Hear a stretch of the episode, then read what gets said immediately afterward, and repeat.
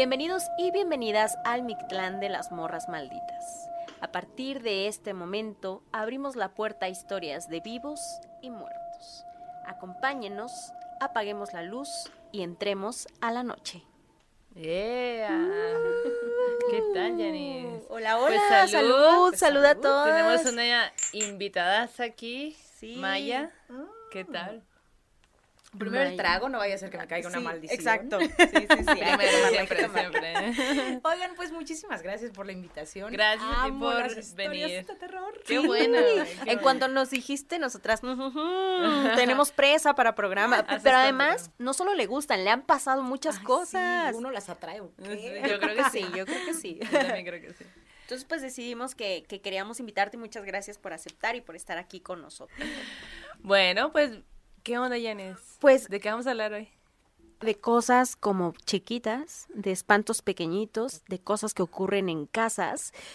Y Maya tiene muchas historias. Yo creo que Yeah. tenemos que empezar con Maya, que nos cuente cómo ha sido su experiencia con lo paranormal, porque hemos tenido acá ya algunas invitadas que han tenido como que también sus propias experiencias, pero cada una es diferentísima.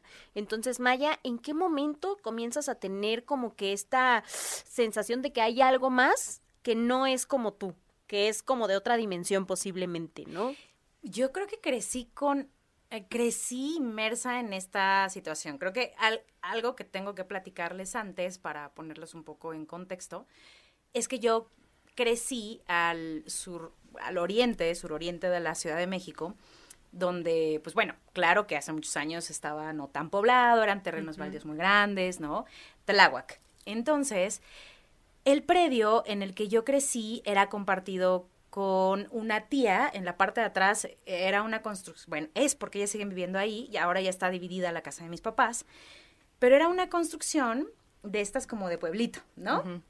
El, el, el, ya saben, el corredor gigante con, ellos, ellas decían las piezas, ¿no? Entonces la pieza era, eh, voy a la pieza, entonces era la recámara, ¿no? La recámara de mi tía, luego seguía otra recámara de un tío, luego seguía la recámara de dos de mis tías y luego la, la sala comedor. Así estaba distribuido y pues obviamente era un corredor. Luego la parte de enfrente era como un patio muy grande donde había muchos arbustos, había higueras y todas estas cosas de frutas deliciosas y demás, pero había mucha, mucha vegetación. Ok. Y obviamente de noche era súper oscuro, ¿no?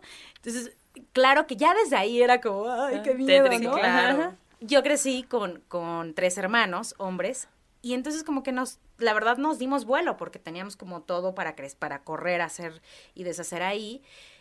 Y entonces toda la vida yo recuerdo cosas así, cruzar, o sea, tan solo cruzar ese patio entre la casa de mis papás y el corredor de mis tías, que era como pues ya las habitaciones, era así, todos, y, y lo, y lo platico con ellos y era como, tenías que correr, o sea, era a la de tres, una, dos, tres, y corrías porque siempre, siempre o nos movían un árbol o nos hacían... ch, Ay, Entonces no. tenías que correr, ¿no? Y era como... ¿Cómo es eso que te movían un árbol? O sea, sacudían un árbol. Como cuando yo no sé. la fruta. Ajá, yo no yo, yo decía, un animal no puede ser porque es demasiada la sacudida, ¿no? Y además acompañado del ch, era como de mucho miedo. O sea, llegabas al otro lado con la piel erizada así. Claro. Y yo siempre le decía a mi tía, yo corro, pero me ves desde aquí. Pero veme, Entonces, veme. Pero veme, ¿eh? Una, dos, tres, y corría y llegaba al otro lado. Porque aparte nos daba, pues, la noche ahí jugando en el jardín y demás, ¿no? Claro. Y en casa de, mi, de mis tías pasaron muchas cosas. O sea, ellas seguramente tienen historias para aventar al Que cielo. no las manden. Eh, sí, definitivamente. Y todas mis, todos mis primos, pues insisto, o sea, como que era súper común que nos pasaran estas cosas, ¿no? Eh, a veces, este es como de, la- de las historias en general, ¿no? A veces le marcaban por teléfono a mí, o sea, de una casa a otra, que eran, ¿qué te gusta? O sea, 150 metros, 200 metros.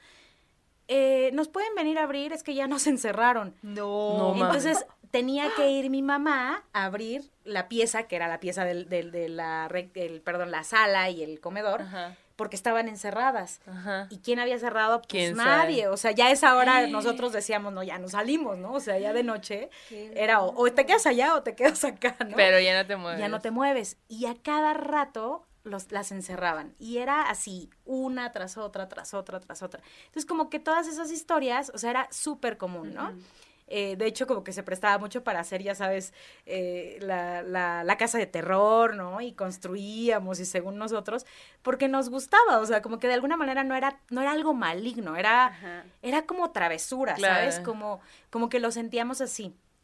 Y después, pues como que todo eso sucedía en todo el predio, o sea, el- en general, yo creo que son más de mil metros el, el predio entre la, el terreno de mis papás, la casa de atrás y ahora la casa de mi tío. Es un terreno muy grande. Y entonces pasaban esas cosas todo el tiempo. Y yo recuerdo una historia, híjole, que, bueno, dos historias.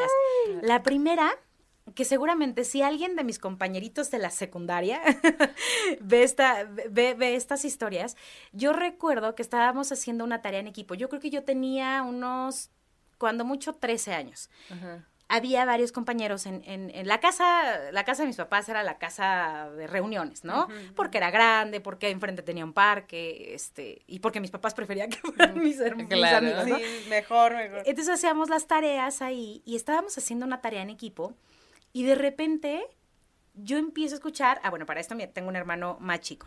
Entonces empiezo a escuchar que bajan las escaleras, estábamos sentados así en la En- sala Ajá. En U, exactamente, y enfrente había un, un pues un de estos aparatos eh, de discos y demás, un estéreo pero gigante, ¿no? Entonces tenía una puerta muy grande de cristal en la que se reflejaban las escaleras. Entonces yo estaba sentada justamente frente a ese, a ese vidrio. Eh, estaba yo dictándoles algo a ellos. Lo recuerdo perfecto porque todos estábamos en silencio. O sea, la única que hablaba era yo. Entonces les estaba dictando. Y de repente empiezo a escuchar los pasitos, pero era como juguetones, ¿no? Como tac, tac, tac. Y yo todo el tiempo, o sea, nunca pensé, ay, ¿qué se oye? Sino como que, pues, mi hermano, ¿no? O sea, mi hermano Claro. más chiquito. Échale la culpa al hermano. Él tenía la culpa de todo. Entonces, de repente, en el último escalón, escucho un pa, ya así fuerte, ¿no? Entonces volteo así hacia atrás y, y corre atrás del sillón, ¿no? Entonces me estiro así para ver el, el atrás del sillón que había y no había nada. No, mami. Entonces regreso la, o sea, regreso la mirada así y todos se me quedan viendo y me dicen, ¿qué? Y yo es que no hay nadie. Y todos, ¡ah! Así, o sea, la primera, una de ellas, recuerdo muy bien, Mariana, rompe así en un grito enorme y empieza a gritar, ¡ah! Y corre hacia mí como de haz algo, ¿no? Y yo, pues no puedo hacer nada porque no sé qué es. No entiendo tampoco. No entiendo qué es, ¿no? Entonces corren todos, o sea, se se acercan todos como hacia mí. Claro que se acabó la reunión, se acabó Por la tarea, supuesto, todo el mundo se quiso ir. Pero, o sea, yo decía, claramente escuchamos todos. Y aparte era bien padre, porque al día siguiente era como contar todo el En tiempo la hablar, escuela, contar, hablar del tema, ¿no? Era como, y entonces, no, no, no, pero es que yo estaba, no sé qué, ¿no? O sea, y era muy, o sea, era de verdad que llamaba mucho la atención Claro. que decíamos, hay algo, o sea, y a la fecha, a- acabo de ver a mi mamá el lunes y me sigue contando cosas que digo, neta, o sea, neta sigues escuchando cosas ¿Qué así. le pasó? ¿Qué le pasó? Pues dice que es, que es muy común que, por ejemplo, eh, eh, de repente el, la vocecita o el suspiro, ¿no? Y que voltea y que es como, ajá, así, así, así, así. Pero un día nos pasó juntas, que yo, estaba, yo ya no vivía con ellos, eso, o sea, tiene cuando mucho cuatro años. Yo estaba acostada en su cama, las dos estábamos platicando, y de repente oímos un mamá. Y las dos volteamos a vernos. Espérense, es- eso no es todo. Le digo, es mi voz. Me dice, es tu voz. No, mami. Y entonces sale mi mamá y dice, ¿quién habló? Y todos así de, ¿eh? ¿No? Pues no, o sea, ¿quién puede imitar también tu voz? Me dice, fue tu voz. O sea, es tu voz. Y yo así, ¿no? O sea, se nos puso como la piel chinita. Pero, insisto, no es como tan de terror porque nunca he sentido como esa sensación de ya no quiero Más bien te aquí. acostumbraste, ¿no? Te acostumbras. Y justo eso que dices me parece muy importante y lo platicábamos en un programa pasado de que a veces estas presencias, o sea, como que de pronto nos han hecho creer que es o malo del diablo o es de Dios, ¿no? Pero no, no es así, o sea, ustedes vi- convivían con eso cotidianamente, sí. ¿no? No lo veían así de, ay, maldito. ¿no? Sí, y dice mi mamá que apenas sintió, ah, esa, esa historia me platicaba el lunes, que sintió que alguien le sopló la cara, ¿no? O sea, en, en- en- su cama. Y entonces, o sea, es como, ¿qué onda, no? ¿Qué- ¿Quién es? Pero es súper común. Y otra cosa que me pasó Ya para ese entonces mi hermano, el más grande, ya, ya se había arrejuntado y había llevado a mi cuñada a casa de mis papás. Acaba de nacer mi sobrinita, bueno, no, no de nacer, porque yo creo que tenía como un año. Era una niña que estaba en carriola, o sea, no puedo, eh, no puedo saber exactamente la edad. Estaba en carriola, como pues que se puede levantar, ¿no? Pero no camina. Entonces, en esta distribución que les platico de la sala, estaba un sillón mediano, un sillón largo y un sillón chico. Entonces yo estaba eh, acostada en el sillón largo, mi cuñada acostada en el sillón mediano, y entre esos dos estaba la carriola de mi sobrina. Y de repente escuchamos como que cae algo, como una moneda, ¿no? Pero X, ninguna de las dos pelamos, obviamente la niña no. Es más, yo pensé que la niña había tirado algo, ¿no? Después otra moneda. Y de repente le digo, ¿qué se oye? Y nos levantamos, porque aparte estábamos ella y yo solas en, en- en- en la casa. Nos levantamos las dos y la distribución de la casa, lo siguiente es una barra y, un, y, un- y el comedor. Nos ponemos justamente al lado de la carriola, viendo hacia la barra, como buscando qué se estaba cayendo, y empezamos a ver cómo vuela otra moneda, pero no así, o sea, con fuerza se desplazó. Y nos volteamos a ver y le digo, ¿por qué se cayó la moneda? Y luego otra moneda.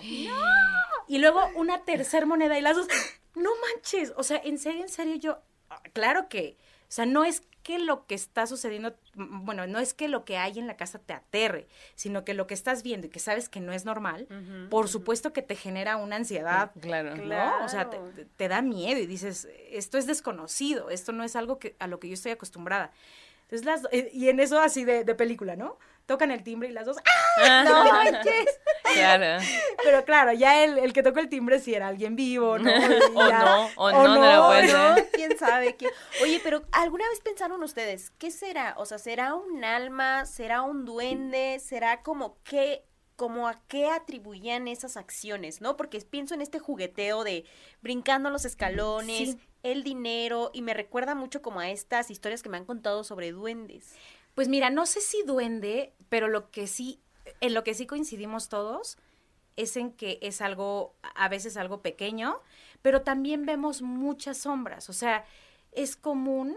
El, el cumpleaños pasado de mi papá, justamente en la reunión familiar, eh, el papá de mi cuñada eh, y su hermana, eh, la hermana de mi cuñada, eh, vieron pasar a un- una sombra, pero era una sombra alta.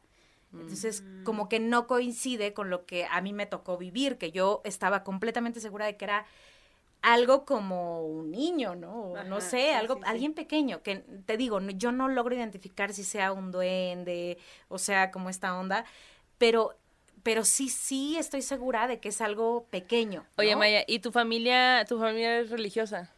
Mis, mis papás son cristianos, Ok. eh, de unos años para acá, Ok. Eh, y la verdad es que anteriormente, anteriormente a su cristianismo, no fueron tan religiosos, ¿no? O sea, no y, había... y después de, de que les ha pasado todo eso, ¿nunca han querido llevar como a alguien a que haga algo a la casa? No, fíjate que nunca. A mí, bueno, yo con mi mamá como que siempre lo he dejado muy claro. A mí nunca me gustaron, ¿no? Como que las limpias y esas cosas nunca me gustaron. Me daban más miedo. me daban más miedo las, esas cosas que, que, que lo que estaba pasando en casa. A mi hermano también le pasaron muchas cosas, a mi hermano chiquito. O sea, algo que, a- e- eso sí fue aterrador. La verdad es que pienso ver. que, creo que es de lo más fuerte que nos ha pasado. Todavía mi, mi- todos vivíamos en, en casa, o sea, como que nadie se había casado. O no sé si ya, pero bueno, estábamos todos, ¿no? Entonces, de repente, mi mis dos hermanos, dos de mis hermanos compartían recámara, ¿no? Y de repente mi hermano grita así, pero un grito así de desesperación. Se levanta mi hermano y le dice, ¿qué pasó? Me pegaron abajo de la cama, pero dice que fue un golpe así, Súper fuerte. ¡pum! ¿No? O sea, por No abajo. manches. Claro que mi hermano estaba chiquito y se espantó muchísimo, ¿no? O sea, que sintió el golpe súper fuerte. Ahí sí, o sea, ahí se ameritó el, ya sabes, y, y entonces sí le groserías. y no sé Claro, sí, sí, sí. Formas de alejar un ente maligno, Sí. insúltalo, ¿no? Insúltalo. O tápate con la cobija del tigre, ¿no? Aparte es como, esta es mi casa, ¿no? Ajá, Y aquí no, no, puedes vas a- venir. No ajá, puedes ajá. venir a... Yo así me pongo, güey. Yo soy igual, así me pongo.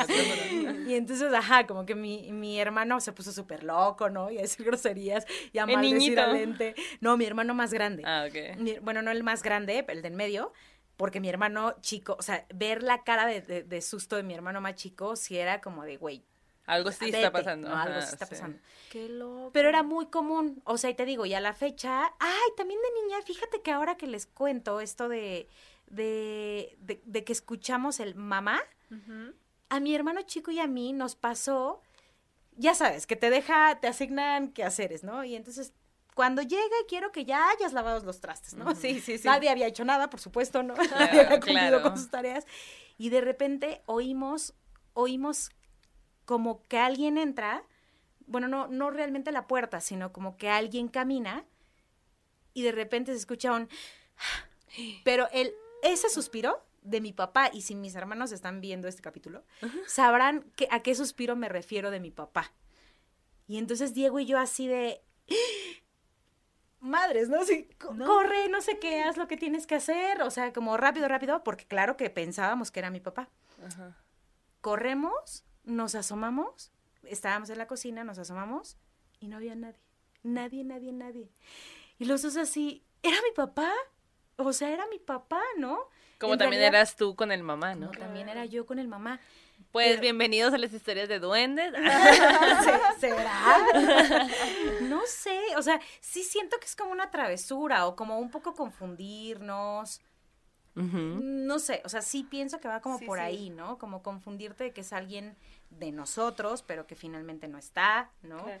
Oye, yo he escuchado historias aún man- más densas sobre eso, como gente que ve llegar a alguien que llega más tarde y que dices, no había llegado hace rato y no, no había llegado, pero tú lo viste entrar y saludar e irse a dormir, ¿no?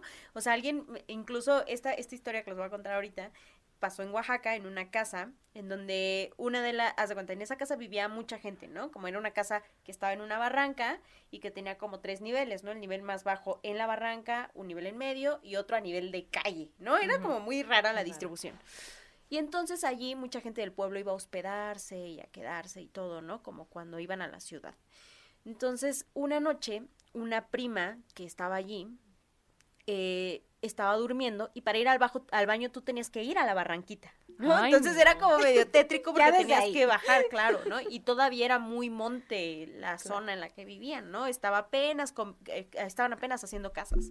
Entonces a la madrugada ella dice, ah, quiero ir al baño. Y entonces ve que baja la abuela de la casa y que se va al baño y que le dijo, ya va al baño y que no le contestó la abuela. Y ella dijo, bueno, pues X, ¿no? O sea, ahorita que regrese, pues ya voy yo al baño. Entonces como que espera, espera y no subía del baño y no subía y estuvo así como que ella ya, pues ya no me aguanto, o sea, voy a bajar y pues aunque sea agua al ladito, pues, ¿no? Baja, se asoma al baño y ve que no hay nadie y dice, ah, bueno, se sienta, está haciendo como chis acá y de pronto le cae el 20, güey. ¿no? Y mi abuela. Ajá, y la abuela, güey. No, y entonces nunca, o sea, nunca bajó ninguna abuela, ¿no? Entonces, así dice que cuando estaba haciendo el baño fue así como de, ¿no? Entonces apuró y subió corriendo, ¿no? Sí, imagínate. Y al otro día les dijo, oigan, no bajaron al baño, o alguien no bajó porque yo intuí que era la abuela porque la vi bajar, ¿no? Y además como que la distribución de la casa era como que tú dormías, o sea, por donde tú dormías, pues pasaba la gente para ir al baño, pues, ¿no? Claro, Como que todavía no estaba terminada de construir la casa, ¿no? Y entonces todos, no, no, nunca bajamos, ¿no? Pero la vieron bajar al baño, ¿no? Imagínate, no, Sí, fíjate que a, a Raúl, a mi pareja y a mí nos pasó una vez, eh, nos invitó uno de sus amigos a su casa, ¿no? Creo que es lo que me ha tocado fuera de, de, de esa casa. de- de casa de mis papás, ¿no? Entonces llegamos a, a esta casa, como por Avenida Toluca, no sé, también, también lejos, ¿no? Del, digo, dentro de la ciudad, pero lejos. Entonces llegamos a esta casa y tocamos el timbre. No salía nadie, no sé qué, se asoma alguien de la ventana que Ay, daba a la calle. O no se asomó nadie. Se asoma alguien así, normal, ¿no? Ah, pues ya nos escucharon, ya no hicimos más ruido, ya no tocamos más. Pero justo, o sea, después de un rato era como, pues, ¿qué onda, no? ¿Por qué O no sea, los ya abren? No, no abren. Y entonces le marca y le dice, ¿qué onda, güey? Pues estamos aquí afuera. O sea, creímos que ya nos habían visto. Se asomó tu mamá, le dijo, se asomó tu mamá. Sin saber, sin haber visto ningún rostro. Se asomó tu mamá, le dijo Raúl. y pues nos vio. Dice, ay, no, espérame, es que sabes que estoy jugando, play o lo que sea, este, y estaba bien fuerte y no escuché el timbre. Y ya, abre y nos dice, ah, y le decimos, pero pues se asomó tu mamá, pensamos que ya nos había visto nuevamente, ¿no? Como, qué mala onda que no nos, o sea, Ajá, reiterar que qué mala onda que la mamá Cierto. nos vio, ¿no? Y le dice, mi mamá, pues no, estoy solo. Y nosotros, Y tú, no, no, no por estás supuesto solo". que no estás solo. Y Raúl y yo así, bueno, el resto de la, de la reunión, yo no podía poner un pie lejos de donde estaban todos. ¿no? Claro. Yo decía, no, me vaya a salir quién sabe quién, al baño. Oigan, ¿quién es el pero te quedas afuera. Oigan, pues fíjense que eh, un eh, Jorge Macías me contó una historia que le pasó a su primo, que dice que, bueno, no le pasó a su primo más bien, el primo cuenta que un maestro suyo les contó que el maestro con su familia, su esposa y su hijo estaban de campamento y se fueron a un de campamento. Entonces, que cuando estaban en el campamento en la noche, escucharon como, como un sonido, como de ayuda. Entonces, como que el señor se saca de onda y, y va y lleva al niño. Y va, ¿no? Y, y cuando llegan como al lugar donde ellos creían que de, de donde provenía el sonido, pues no ven nada, y- pero pues se ponen como a buscar, a buscar, y de repente ven a un ente chiquitito, chiquitito, amarrado en una trampa ¿Qué? como en una trampa. Y, y este ente chiquitito, duende, les decía, ayúdame, ayúdame, ayúdame. Y pues estaban congelados, pues es raro, o sea, Claro. ¿quién eres? O sea, ¿Qué eres? ¿qué eres? Ajá, no, no, no entiendo, o sea, mi cerebro no me deja entender. Y el señor era maestro, pues, entonces como con esta onda de yo sé cosas, sí, la, la, la, ajá. Entonces como que el, el maestro cuenta que se acerca y le ayuda a salir.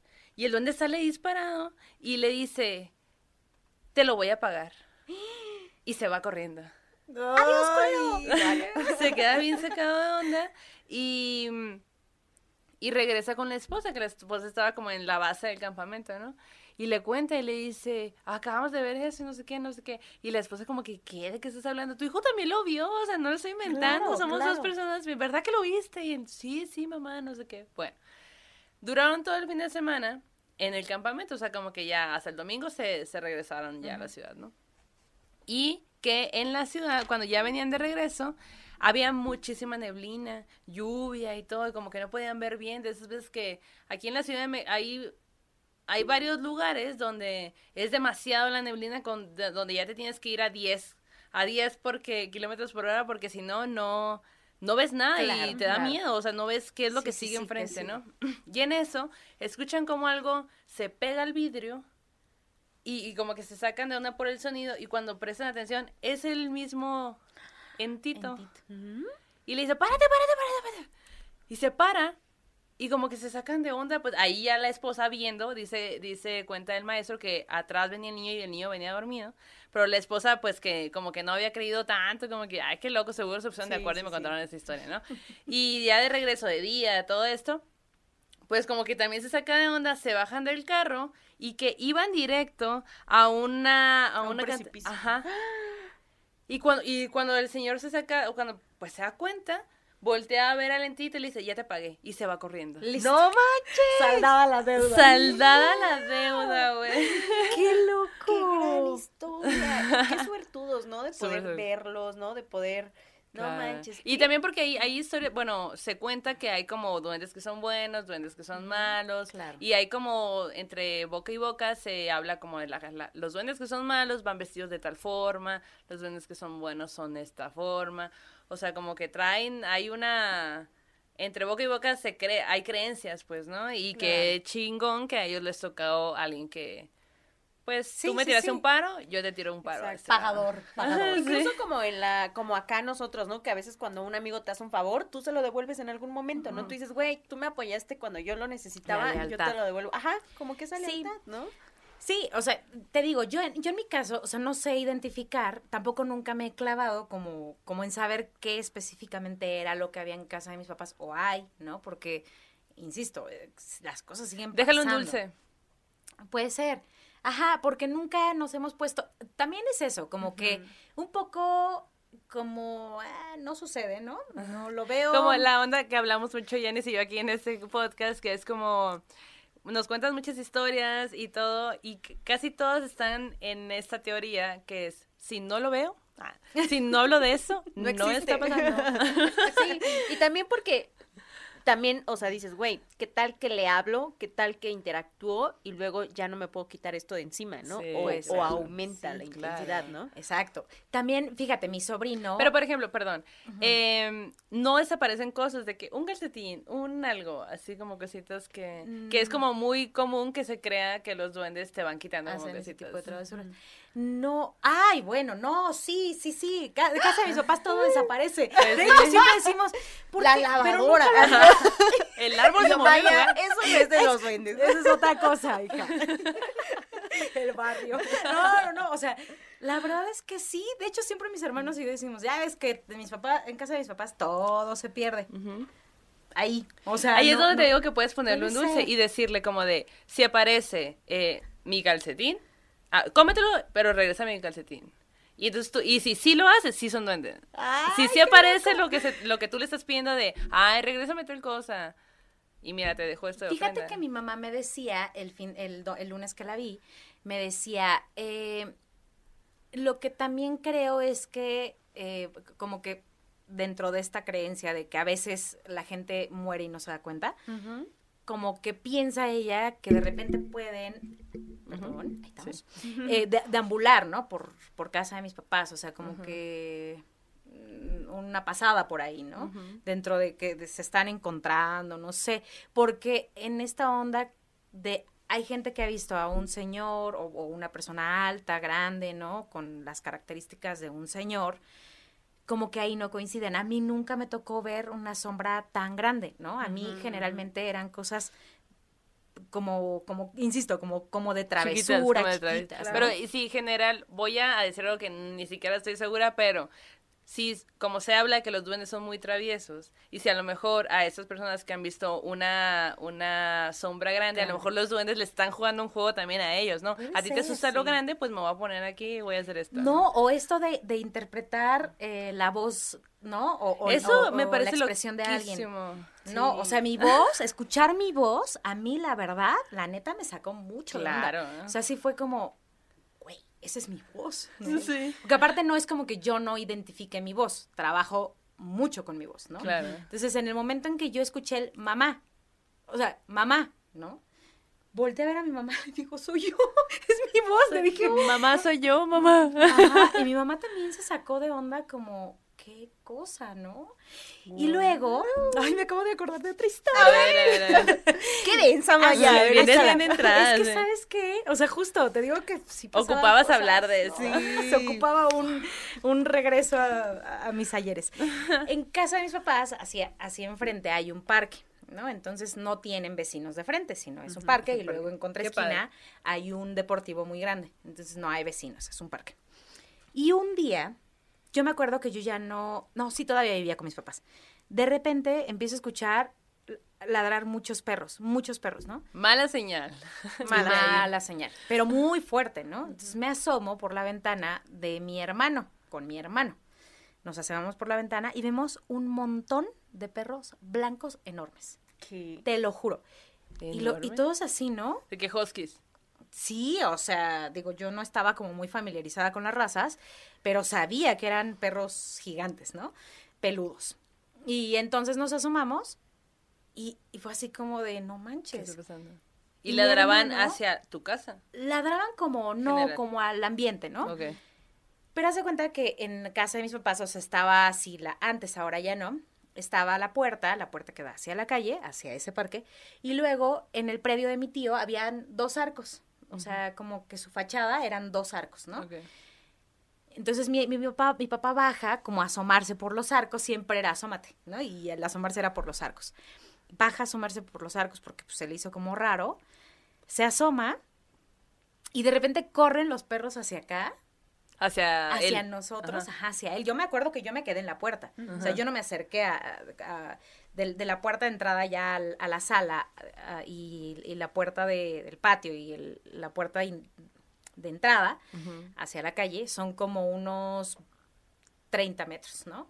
Yo me quedé en la puerta, mi papá se asoma por los arcos y se acercan los perros y mi papá, o sea, no me lo dijo nunca, pero estoy segura de que se moría de miedo igual que yo. Claro. Se acercan No los hay perros. edad para no morirte de miedo. Claro. Solo que en ese momento pues era mi papá. Claro, era ya tengo que cuidar a mi ¿no? papá.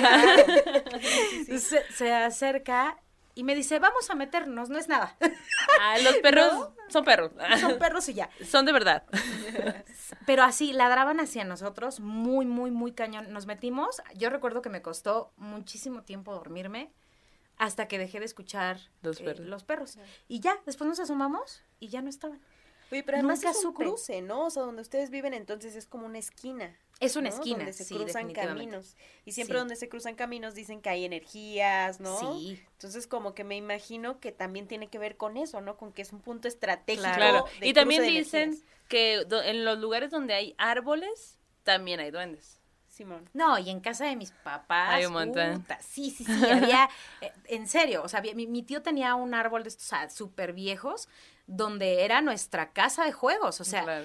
habíamos hasta construido escaleritas, ¿no? Ah. Para, para subir, y ahí nos trepábamos y ahí jugábamos, o sea, era como, sí, había ¿Suena mucha una energía. gran infancia? Sí. Suena una gran, eh, fue una Fue gran una gran infancia, infancia fue- con tú y, y- y lo que hay que Porque vivir. fue parte, o sea, esto de las historias, o sea, ahora que lo replaticamos y que decimos, y te acuerdas que tenías que correr y te hacían ch, y era como, ¡ah! No manches, no Era padre, era Qué padre. loco. Pues mira, fíjate que un- mi amiga Fanny, Fanny ya había contado una historia de ella también, eh, me contó que cuando vivía en Veracruz, eh, su hermano decía, bueno, yo justo le pregunté, ¿y tú tienes es- una historia de, de duendes? Y me dice, yo no, pero mi hermano. Mi hermano tiene una historia de duendes donde él y solamente él los veía.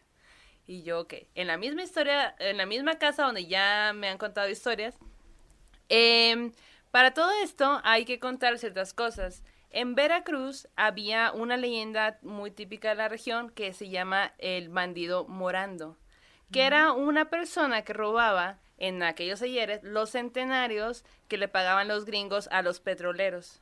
Órale. Wow. Ajá. Ajá. Entonces, eh, cuando el pozo número 4 del, del Cerro Azul de Veracruz fue el más productivo del mundo.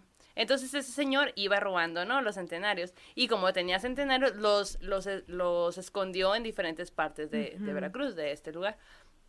Por lo tanto, se cree que en diferentes lugares hay oro que aún no se encuentra.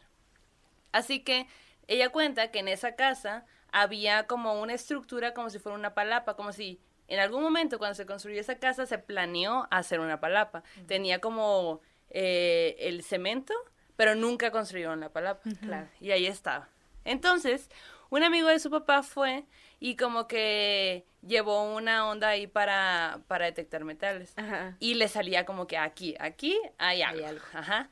Entonces, el señor anteriormente en su propia casa ya había encontrado oro. Por lo tanto, era como un poco de, órale, o sea, sí puede ser oro, ¿no? Oye, qué loca Qué experiencia, Ajá, güey. sí. No, o sea, no me imagino cómo era el oro de ese tiempo, ¿no? Lo que te encontrabas. Bueno, ahora métanlo a CETES, por favor, no lo entierren, Sí, ¿no? por favor. Un dinerito extra a sus ahorros, ¿no?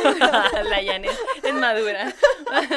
No, Por pero antes era la única forma, ¿no? De Sí, poder claro, conservar tu dinero. Claro, claro, claro. Entonces, ella, ella, ella cuenta y relata que todo esto empezó a pasar una vez que su papá activamente se puso a buscar esos, ese oro, pues, ¿no? Y pues lo que se cuenta es que pues los, y se sabe por a lo mejor Hollywood leyendas o lo que sea, es que los duendes resguardan y cuidan el oro, ¿no? Entonces, lo que es curioso es que su hermano más o menos tenía como 16 años. Y dice, cuenta, que una vez no podía dormir. Y se sentía como muy intranquilo y de repente escuchó que la puerta se abrió sola. Entonces se dio cuenta que había una duenda. Una mujercita así chiquita con un gorrito puntiagudo que estaba como caído, que era pálida, tenía el cabello largo, lacio, que tenía un, un ojo sin pupila, o sea, totalmente negro, y otro muy chiquito, tan chiquito como un frijol. Ella dice que así es como lo relata su hermano. Claro. Y que eh, tenía una, que era muy delgada y tenía este unas mallas rojas rojas con blanco y un vestido verde muy sucio. Eso así es como la, la relata. Y él cuenta que, más bien dice que no se acuerda qué pasó después de que la vio. él no sabe si se desmayó o se durmió. Solo como que la vio y luego ya no se acuerda de nada más. bloqueo. Pues yo creo, ajá, ha de haber sido tan impactante Claro. ese shock a los 16 años, o sea, eres un puberto, Sí, claro, que no estás entre, no eres niño, eres pero muy tampoco, emocional, ajá, no eres niño, pero tampoco eres un adulto, entonces estás ahí en un, un poco de limbo, ¿no?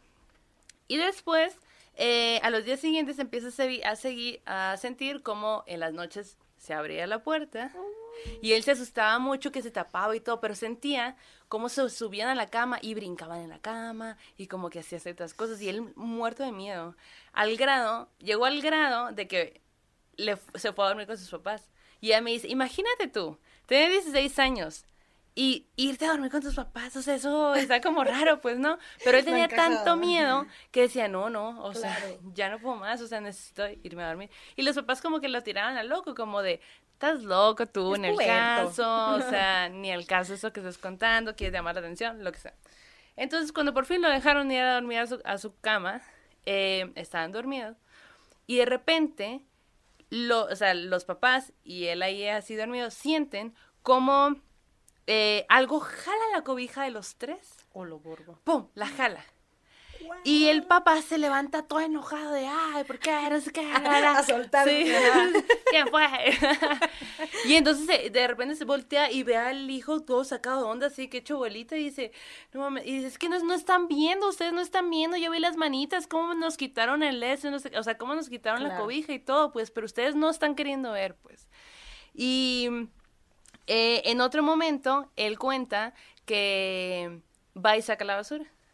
Va y está sacando la basura y está oscuro y todo, y de repente escucha, hey, hey, ven.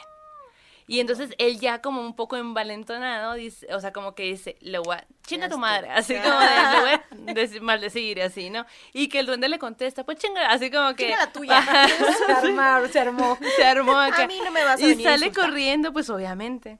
Después, eh, como que con toda esa situación, porque empezó a ser cada vez más grave y más fuerte, y el, y el niño ya no dormía, pues imagínate tener un puberto que no duerme, si de por sí ya es un... ya es difícil. Este, lo llevaron con una bruja. Y la bruja les habla de que hay dos tipos de duendes. O sea, que hay duendes buenos y hay duendes malos. Y pues que a los duendes malos tú tienes que tener mucho valor porque te tienes que pelear con ellos. Wow. Ajá. Así que eh, como que la familia empieza a pues no entender y como que sentirse raro y deciden vender la casa. Y hasta la fecha el señor dice, es que en esa casa hay oro. Pero por Ay, andar buscando ¿oro? el oro desató Sí. acá No como a los guardianes. Claro. Claro, qué loco, Qué ¿no? loco. Sí. Sí, o- y además justo, o sea, eh, como que tener que enfrentarte de por sí a algo que sabes que no, que está fuera de, de- de tu realidad. Algo que no estás entendiendo, algo no que lo entiendes. claro. Claro. O sea, ya de entrada eso es como, ah, espérame, me estás enloqueciendo, ¿no? Claro. Porque además también... Y te paraliza, siento te que te- sí paraliza. hay veces que vemos, no sé, o sea, eh, gente muy tatuada y te saca de onda y te le quedas viendo, ¿no? O sea, imagínate algo, algo Claro, como que de verdad. tan detallado, güey. O sea, a mí me sorprendió y justo ahorita que lo estabas describiendo me acordé de los Kodamas, estas, estas ilustraciones que hace Miyazaki, ¿no? En sus películas, en sus animaciones, que son los guardianes del bosque, ¿no? Que incluso hay una relación allí seguramente, ¿no? Como estos seres del bosque que tienen un ojito más chiquito, otro más grande, que mueven su cabecita así como... ¿no? Y que hay una, hay distintas versiones dependiendo del contexto, ¿no? Pero esto del ojo chiquito y otro ojo sin pupila, qué maravilloso retrato, güey, ¿no? Sí. de un sí, duende, ¿no? Y de este Sí, guardián como del oro. Fíjate que a mí, eh, en el pueblo donde es mi familia, que es Santo Reyes Tepejillo, y he contado otras historias de eso, también hay duendes, güey, ¿no? Ok, Eh, vamos. Sí, y tenemos que ir un día, tenemos que ir, Me porque hay muchas, Sí. muchas historias, muchos entes de las, de las montañas. Y esta historia le pasó a un tío. En el pueblo, pues esto pasó hace muchos años, pues no había luz, ¿no? No había electricidad, el mundo funcionaba distinto allí. Y normalmente toda la gente del pueblo iba a llevar a, o llevaba a sus animales a la montaña para que comieran y todo en la madrugada, ¿no? Todo el trabajo del campo, todo el trabajo de los animales se hace en la madrugada, ¿no? Entonces, eh, eran muchos hijos y uno de ellos era mi tío que a las 3 de la mañana se fue a llevar a sus animales al monte, ¿no? Entonces él se levantó muy tempranito, salió, se fue, ¿no? Y pues ya iban sus animales por allá y él iba caminando, pues dice, tonteando, vas tonteando, pues, ¿no? Pero además, dice, yo tenía como 13, 10 años, 10, 13 años, ¿no? Estaba súper chiquito, porque desde chiquito les enseñan a eso, ¿no? No le temen tanto a eso oscuro, o sea, como que dicen, bueno, pues ya estoy acostumbrado y aquí, ¿no? Conoces el camino. Claro, conocen el camino, ¿no? Entonces él iba caminando y de pronto escuchó música. Y él así como de, ¿qué pido? ¿De dónde? Pero música como si hubiera calenda, como si hubiera una fiesta, ¿no? Y él como, ¿de dónde? Y entonces como que él le hacía, ¡hey! Y se paraba.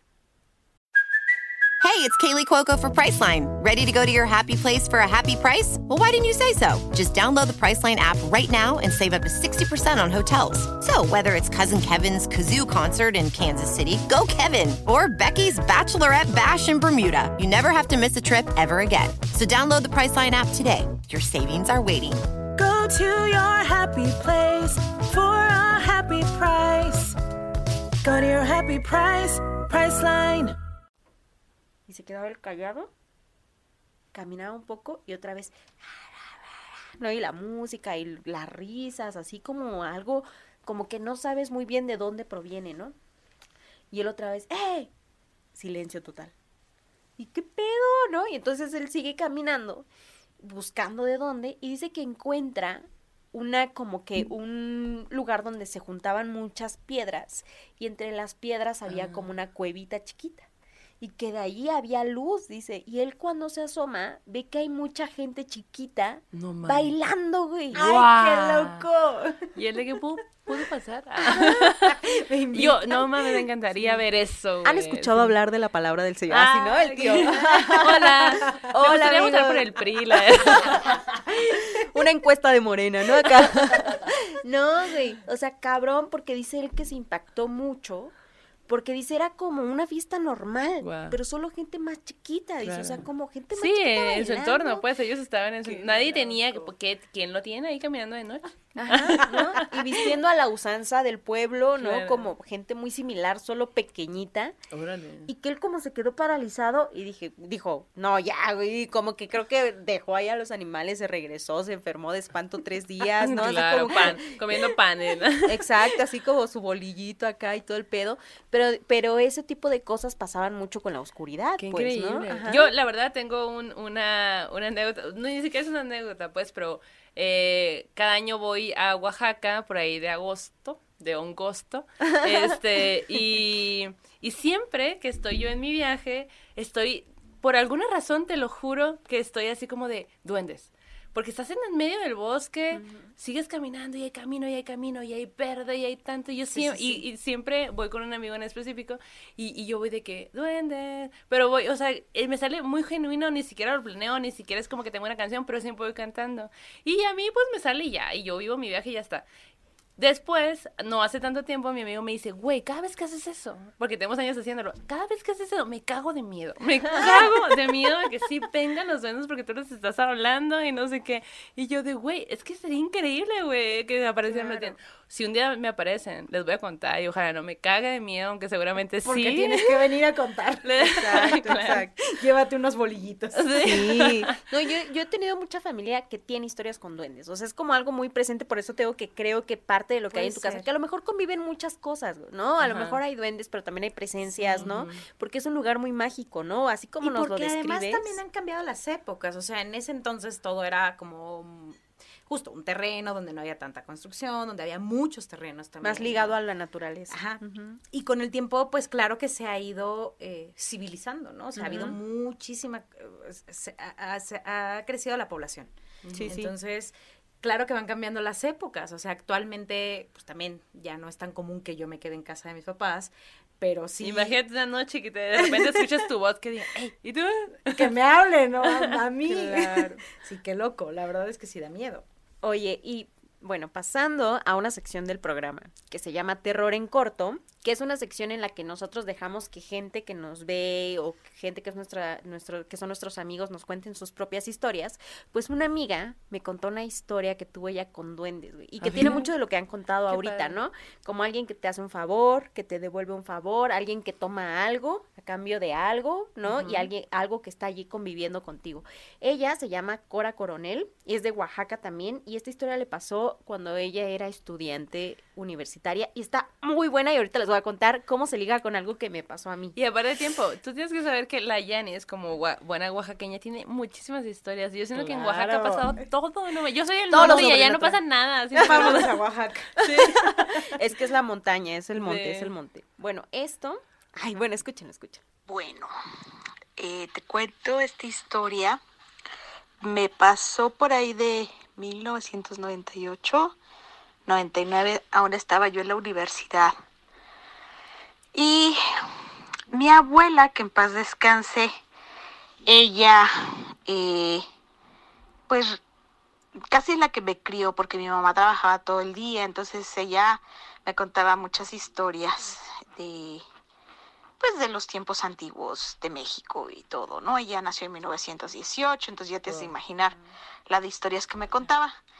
Entonces ella eh, me platicó de los duendes y me contaba que ella los había visto junto con su hermana Luisa, mi abuela se llamaba Enriqueta, junto con su hermana Luisa y me los, me los describió que eran como de unos 30 centímetros de alto más o menos y que eran como personas chiquititas y, y que se ve que se vestían súper rarito y que y que siempre siempre siempre cargan un cascabel y, o, o una campanita no y hacen un ruidito. Y que son muy traviesos que les gusta esconderte cosas pero cuando les caes bien o cuando eh, llegan a tu vida en cierto momento es porque tú, tú necesitas algo. Entonces, eh, no te hago el cuento largo. eh, para, para ese entonces, 1998, yo tenía en casa una, una pues, necesidad económica. ¿no? Y, y, pues estaba yo preocupada de dónde íbamos a conseguir mil pesos. Eran mil pesos. Entonces, eh, me acuerdo que era noche y estaba yo estudiando en la cocina, en la mesa de la cocina de la casa donde vivía yo en esa época con mi mamá. Y eh, me acuerdo que estaba yo estudiando, estaba yo haciendo mi tarea y yo estaba preocupada y estaba yo pensando y pensando cuando de repente debajo de la mesa entre mis pies siento que pasa algo corriendo. Pero lo curioso es que no me dio miedo, sino que lo que me llamó la atención era el sonidito del cascabelito. Era un sonido de un pues no cascabel, como campanita chiquita. Y pasó corriendo y yo me asomé debajo de la mesa, ¿no? Eh, Súper raro porque pues, yo no, no, no, no, no me lo esperaba. Y debajo de la mesa, junto, o sea, estaba la mesa, estaba la silla, junto a la silla, entre, eh, la, entre la silla y la mesa estaba mi mochila y adentro de mi mochila estaba mi monedero. Y en mi monedero yo tenía, recuerdo, un, un amuleto que alguien me, me, hizo en una feria de esas que se hacían antes en Oaxaca, donde te, te decían que eh, horóscopos este, azteca eras y te ponían una piedra correspondiente a tu signo y bla, bla, bla, ¿no? Uh -huh. Y me hicieron a mí ese amuletito en una bolsita hecha de piel. Entonces yo ese amuleto lo tenía en mi monedero. Entonces fue bien raro, ¿no? Yo, yo me quedé sorprendida del, del, del sonido porque pues no había nada. Estaba yo sola en la cocina, mi mamá ya estaba durmiendo, mis hermanos estaban durmiendo, mi abuela estaba durmiendo. Yo era la única que estaba despierta, era como medianoche, yo creo. Entonces no le puse mucha atención. Y pues seguí, terminé mi tarea y todo. Y de nuevo escucho otra vez la campanita corriendo detrás de mí. Entonces ahí sí ya dije, güey, qué pedo, ¿no? Aquí ya, ya esto ya no está normal. Y, y pues ya, ¿no? Me, me, me armé de valor y junté mis cosas y todo y me fui a dormir. Al otro día, eh, pues ya me preparé para ir a la universidad y abro mi monedero, ¿no? Porque mi mamá me estaba dando dinero para, para cualquier cosa, siempre me daba, mm, no sé, 20 pesos, 50 pesos por cualquier cosa, ¿no? Y abro mi monedero y no vas a creer que había mil pesos No mames. eh, en, en- en- en la parte donde metes los billetes. Así inesperadamente. Hasta la fecha no me puedo, no, no puedo entender cómo llegó ese dinero a mi monedero. O sea, no, no había dinero. manera, no, no, no, no. O sea, y, y- y créeme que, que eh, me reí mucho porque el, el, el amuleto que tenía yo estaba precisamente en la parte donde pones los billetes en los monederos. Y ya no estaba. Se lo llevó. Entonces fue para mí una cosa súper rara. eh, y, le, y le dije a mi abuela, ¿no? Y mi abuela me dijo, ah, pues mira que vinieron los duendes y se te hicieron un intercambio. Se llevaron ese amuleto que sí, yo tenía cierto, pues, apego a ese amuleto. Y se lo llevaron. Y me dejaron mil pesos. ¿Cómo ven? ¡Guau! ven? ¿Cuál ratón? ¿Cuál ratón? ¿Cuál El de los más efectivo. Y dice, y ella dice que su abuela incluso la advirtió, le dijo, o sea, está bien, pero tampoco, o sea, como que hay que tenerle respeto, pues, ¿no? o sea, claro. ahí, ¿no? Tampoco pasarte de lanza, ¿no? Porque, pues, así como pides, también tienes que dar, ¿no? De alguna forma. Y quiero contarles algo que me pasó, que cuando Cora me contó esto, yo dije, ¿Te acordaste? ¿Te acordaste de algo? Sí, es que a veces uno no le como que desata cosas, como ahorita que te pasó que dijiste, sí. ah, me acabo de acordar. Sí, bueno, en diciembre de este año, yo fui a ver a mi amiga eh, Ave, que vive en el Ajusco. Ella renta en un lugar muy bonito, que es como un terreno que es un triángulo. Entonces en el triángulo se cruzan dos ríos, Ay, ¿no? no. Todo simbólico, güey, ¿no? Queda llorona, los Exacto. todo. Donde se cruzan los dos ríos, o sea, se cuenta su casita está por aquí y hay otras cabañitas también donde vive más gente y todo, ¿no? Y hay un gigantesco espacio, ¿no? Entonces, donde se cruzan los ríos, hay un árbol enorme, güey, gigantesco que tiene un espejo. Alguien colgó un espejo allí, ¿no? Y entonces, una amiga de Ave, de mi amiga, le dijo, ah, acá hay duendes, yo he visto pasar cositas, ¿no? Y le dijo a mi amiga, pues déjales dulcecitos, ¿no? Como que tú déjales un ritualito, respétalos y todo bien, ¿no? No, que sí, mi amiga pues en realidad nunca ha visto nada, ¿no? Y en diciembre yo me fui a pasar el 24 con ella, ¿no? Entonces me dijo, güey, vente para acá, nos quedamos dos días, hacemos de cenar, vamos a la montaña. Ella vive muy cerca del Pico del Águila. Qué padre. Entonces llego con ella, nos dormimos esa noche, yo me quedé trabajando hasta tarde y al otro día tempranito nos fuimos al Pico del Águila, pero antes dejamos un ritualito a los duendes, porque me dijo, bueno, es 24, es una fecha especial, pues vamos a dejar nosotras nuestro ritualito. No, que sí, fuimos, dejamos lechita y yo así como que, duendecito, no me hagas nada, todo bien, yo respeto, ¿no? Así como, ya sabes, miedosa, ¿no? Ajá. Qué miedosa, Jenny. Ay, sí, güey, yo le da risa ahorita, ¿no? Pero yo en mi mente estaba así de, todo bien, todo bien, concéntrate, concéntrate, ¿no? Así como que respeto, respeto. Y mi amiga es como la que le dejó lechita, le dejó chocolates, cositas así, ¿no? Y luego nos agarramos para la montaña. El pico del águila en el 24 estaba cerrado como para los carros. O sea, como que hay una parte donde te puedes meter con carro y ya Ah, luego empiezas caminando. Esa parte estaba cerrada, pero los de los restaurantes nos dijeron, no, no, no, sí puedes ir. O sea, solo deja tu camioneta acá con nosotros y puedes ir a caminar. Y nosotras, ah, bueno. Entonces dejamos el carro de mi amiga ahí con los del restaurante. Mi amiga llevaba a su perrito y el per- un perrito que estaba ahí en el restaurante nos acompañó, güey. Así como que se nos subió una perrita. Nos fuimos a caminar. No había ni un alma, güey, en la montaña. Ni un alma.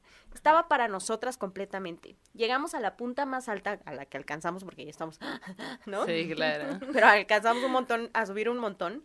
Y en la parte más alta dejamos otro ritualito, que eran unos huevitos, chocolates, mezcalito, ¿no? Dejamos el ritualito y nosotras también llevamos uvitas, ¿no? Como para comer, está, y nos sentamos ahí, ¿no? Y onda de que dejas el ritual, pides tus deseos, agradeces por el año y todo. Y nos sentamos y las dos estábamos viendo como la ciudad. Era como, ¿qué será? Las 12 del día, la una. Y estaban los dos perritos, que, el cuco y el perrito que nos había acompañado, y nos quedamos en silencio. Hacía un montón de frío, pero hacía sol, ¿sabes? Como que Ah, viento rico, y sol, sí, rico. súper rico, güey. Estábamos las dos así, y de pronto yo escucho una campanada así, ¡tring! Y el cuco y yo volteamos rápido así de, ¿qué onda? ¿De dónde vino esa campanada? Y mi amiga, ¿de qué hablan? Y yo, ¿no escuchaste la campanada? Y el cuco así súper alerta. Aler- así, con las Ajá, con orejitas paradas, ¿no? Ajá, Así. como, ¿qué fue? ¿Qué fue? Y mi amiga, no, yo no escuché nada. Güey, mi amiga nunca escuchó la campanada y yo escuché la campanada en, el, en la montaña, güey. Y yo sentí que era algo como mágico en ese momento, ¿no? Yo le dije, ¿sabes qué? Esto es algo como de otra realidad, pues, ¿no? O sea, como que siento que conectamos con la montaña en ese momento, pero yo jamás había asociado que tenía que ver con duendes o con cosas así. Y hasta ahorita que escuché la historia de Cora, que digo, Claro, "Ah, claro, te hace a clic. lo mejor era un duendecito, ¿no? Porque habíamos dejado ritualitos en todo el camino. Y quién quita y que iba alguien con nosotros. Claro. Y no nos pasó nada, nos la pasamos muy bien. Qué cool. Esa perrita fue mágico que esa perrita fuera con nosotros. Siempre es buen pedo que un perro te acompañe. O sea, los perros, los, los perros yo sí creo. eh, ¿Puedo contar una historia rápido que me acabo de ¡Claro! acordar? Bueno, a ver, rápido, esto es breve. El año pasado, justo cuando empezó la pandemia, eh, todavía en este desconocimiento de no sé cómo me tengo que comportar, no sé qué, nos fuimos, mi pareja y yo, a casa de unos amigos y nos quedamos en su depa que acababan de rentar. O sea, era un espacio nuevo para todos, ¿no? Estábamos ahí como, ya sabes, este, jugando, platicando, y entonces estaba, acaba de salir una, se había hecho viral, no sé si se acuerdan de esto de Canal 5, que Ah, subían el como- comercial. Como, un comercial a las 2 de la mañana, súper heavy, que yo cuando lo vi, la neta es que sí me rompió la cabeza, sí dije, güey, ¿qué es esto? Les estaba contando, pero como les digo, yo no soy, la neta es que no soy tan miedosa. Todos, todos los que estaban en ese momento sí, o sea, los tres. Entonces me dijeron, ah, ya no quiero saber, ¿no? Les dije, bueno, la neta es que sí da. Y todavía dijeron, bueno, a ver, pon poquito. Lo pusimos en la pantalla. Poquito. Y entonces como que ahí se empezaron a tensar las cosas. O sea, raro. Todavía tenía yo a mis dos perros, ¿no? De repente Rocco se pasa atrás de nosotros. No es cierto. Los dos estaban, o sea, como que estábamos así, haz de cuenta los tres. Mi otro amigo se levanta, toma una llamada. Seguíamos hablando del tema y entonces mi perro voltea hacia el pasillo y, o sea, así empieza a correr atrás, o sea, como que se pone de este lado y el otro perro se agacha Como con miedo. como con miedo y se pone atrás y volteaba hacia allá y empezaba a, empezó a Hacia temblar el pasillo. hacia nosotros. O sea, volteaban hacia el pasillo se escondieron entre nosotros. Y Raúl y yo identificamos luego, luego, ¿no? Dijimos, no, no, no, a ver, Bruno y Rocco no son así. O sea, de inmediato fue como... ¿Qué hay, "Ay, no? ¿qué Y onda, volteaste, no?". pero no había nada. Yo no vi nada, nadie vio nada, pero ellos sí. Y entonces Rocco empezó, Rocco como era más broncudo, ¿no? Entonces empezó a ladrar. Y yo dije, güey, o sea, seguramente algo Están movimos, algo. o sea, Sí, sí, sí. seguro. Digo, no es que la onda del Canal 5 fuera de terror, ¿no? O sea, más bien era como, como que generaba mucho miedo. Yo no sé si la vibra, después Raúl y yo concluimos, ¿no? La vibra, nuestra vibra en ese momento, y sobre todo la vibra de, de la chica con la que estábamos, era de tanto miedo Mm. que a lo mejor generó, no sé, o sea, trajo... algo dijo, mmm, huelo miedo. Huelo miedo. Hola. Pero estaba, o sea, está, o sea, mis perros estaban sacadísimos de onda. Oye, ¿y algo había pasado algo antes en esa Nada, casa? porque era la primera vez que nosotros dos O sea, nos no sabían, ahí. pues, ¿no? Nada. Y ellos llevaban cuando mucho un mes en esa casa. Conclusión, no vean Canal 5, por favor. Nada bueno sale de terror Uy, denso. Bueno, pues esta perrita, fíjate qué curioso, porque ella nos acompañó y era como una pitbull muy adulta a la que habían ocupado como para tener pitbullcitos Ah. y que cuando ya están viejas los van a abandonar a, abandonar a la Jusco, las van a aventar ahí. Entonces, bueno, eso lo supimos después, pero a mí me llamó mucho la atención que la perrita, y era súper gorda, güey, así gigante la, la perrita, ¿no? Y que como hay muchas partes inclinadas, pues ella no podía subir, güey, y yo la cargaba. Claro. Y yo así como, Ay, ¡ay! ¿no? Y la. Y la perra llegó hasta lo más alto con nosotros, güey. No Qué se me olvida. hermosa. De regreso. Te lo hubieras traído ya. Sé. Vamos por ella. Sí, sí, ¿Podemos que traer sí. otro perro? Astra, Astro se llama. Entonces, Astra se llama. El caso es que cuando veníamos de regreso, pues veníamos platicando, jijiji, jajaja, y nos fuimos por otro camino, mi amiga y yo. Y de pronto dijimos, ah, caray, no es por aquí. Y nos perdimos, güey, ¿no? De regreso al restaurante. Y la perrita como que nos vio y nos, nos hizo así como que, eh, por aquí. acá. Sí, claro. Y nos guió de regreso al restaurante. Claro. Cuando llegamos al restaurante, el vato fue el que nos contó eso. Nos dijo, es que aquí vienen a tirar muchos perros. Ay, Dice, y no nosotros- eso, sí, güey, porque ujú. hacen qué mierdas. No Sí, sean sí. mierdas. Y nosotros los recogemos. No, lo vean. No lo sean, güey. Se quedan con ellos y dice, esta tiene como tres meses aquí, dice, y a veces luego pues viene gente Y que se enamora de ellos y se los lleva, los Ay, adopta, ¿no? sí. Pero muchos otros mueren aquí, pues dice, y esta Ah. perrita, dice, es bien floja, nunca va, al- nunca va a la montaña. Y yo, ¿cómo no? Si va hasta lo más alto, ahí. güey. Pues si me cargan, Ay, claro que Claro. llego. Pero sí, eso que dices, ¿no? Este sentido como de, eh, Sí. alerta, eh, Sí. cuidado, ¿no? No, como que sí. tus perritos, tus perritos estaban así de, cuidado, humana, ¿no? No, Algo no, pero fue así, de inmediato que cambió la Y luego energía. más porque ustedes conocían a sus perros, ¿no? O sea, Claro. cuando conoces a, a tus mascotas, sabes cómo reaccionan ante ciertas situaciones y de repente si de la nada, están, si primero están tranquilos y de la nada Sí. actúan diferente, No, fue- dices, fue- no, algo está pasando. Fue súper evidente que Claro, se desató sí. de ahí. Claro, claro. Sí, qué miedo. Qué miedo, güey. Pues mira, fíjese que pasando sueños macabros, que también es una sección de donde la gente nos manda sus historias. Les quiero contar una historia de Abigail que me contó. Eh, la chica que nos mandó una vela, ¿te acuerdas? Sí. Green Coven. Tiene- Green Coven, eh, ajá, ella nos, mm, pues aparte de mandarnos una vela increíble y bien bonita, eh, me contó una historia y me dijo que en casa de sus papás, bueno, ella vive ahí, ¿no? Y pues me dice que hacía un tiempo hubo una remodelación y pues había mucho movimiento porque entraban y salían trabajadores y todo esto, ¿no? Y ella notaba que su mamá como que estaba enojada. Y ella decía, Ay, pues ha de ser por la remodelación y el sonido y todo esto. Eso pensaba. Hasta que dejó de pensar eso porque pasó esta situación. Un día, eh, eh, bueno, ella cuenta que su papá trabajaba afuera. Entonces pasaban muchas temporadas donde solo estaba la mamá, ella y su hermano. Y porque papá pues estaba afuera. Entonces, este, ella dice que estaba durmiendo y de repente, literal, siente como avientan su cama hacia la pared y está, o sea, azota contra la pared. Y aparte, ella dice que su cama es cama de metal, entonces se escucha Claro. como, o sea, Qué es un miedo, cagadero, madre. ¿no? Si mueves un poquito es un cagadero. Claro. Y, y dice que, pues, obviamente se despierta por, por todo el pedo, porque aparte, pues, como le azotaron hacia la pared, se cayó la ventana, la cortina, todo esto. Y, y cuando estaba ahí, dice, yo no quería abrir los ojos, porque estaba segura que si los abría iba a haber algo. Entonces, no los abría. Hasta que llegó un momento y dijo, no me puedo dormir y los, y los abro y lo dice, y lo, lo menciono porque lo, lo, reca- lo, lo dice mucho en su audio, dice, es que mi manera de resguardo fue mi mamá. ¿Dónde está mi mamá? Voy con mi mamá. Me voy a dormir al cuarto de mi mamá. y se va corriendo al cuarto de su mamá. Y porque aparte nadie hizo nada, o sea, como que pues era noche, no sé qué hora era madrugada, tú te- ella estaba dormida, pues no, no vio Claro. nada. Nadie escuchó tampoco Nadie- nada, pues, pues, ¿no? ella no supo. No sabe. O sea, en ese momento como que dijo, acaba de pasar algo muy extraño, yo me siento insegura, no quiero ver los ojos, pero ya es momento de que no me estoy pudiendo dormir, lo abro, no veo, trato de no ver hacia ningún lado más que a la puerta y me voy directo al cuarto de mi mamá y le digo, me voy a dormir aquí. Pues, pásale. La mamá como, pues, duérmete. y se duerme y todo bien. A la mañana siguiente se levanta y, y va, o sea, como que, ah, ok, me levanto, no sé qué.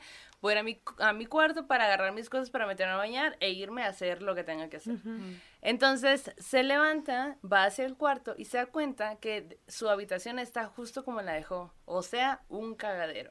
Claro. Literal, la cama estaba Pegada. pegada, la cortina estaba caída, todo así. Y entonces ella dice, no, mames. Sí pasó. No fue un sueño, sí pasó. pues, No ¿no? mames.